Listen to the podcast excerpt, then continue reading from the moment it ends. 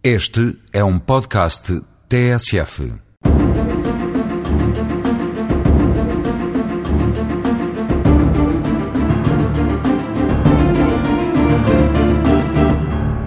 Dispõe a lei que, decorridos largos anos sobre a prática de um crime sem que o mesmo tenha sido julgado, deve o processo ser arquivado e extinto.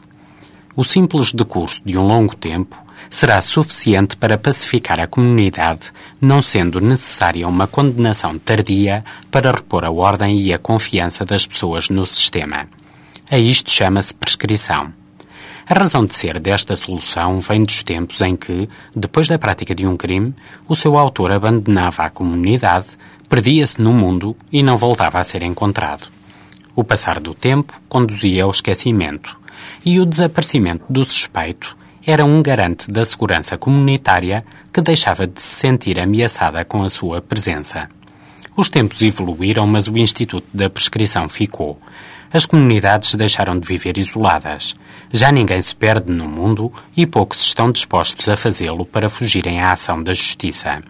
A memória das comunidades permanece agora ativa através dos meios de comunicação social, não permitindo esquecimento. Ou seja, o mundo tornou-se mais pequeno e o tempo mais curto. Hoje em dia, a prescrição ocorre numa altura em que o crime ainda não está esquecido e numa comunidade que continua a conviver com o seu autor. Este, que já não corre o perigo de morrer às mãos da justiça, usa o melhor que sabe e pode os meios de defesa legais que lhe são concedidos, contando com as demoras do sistema a seu favor.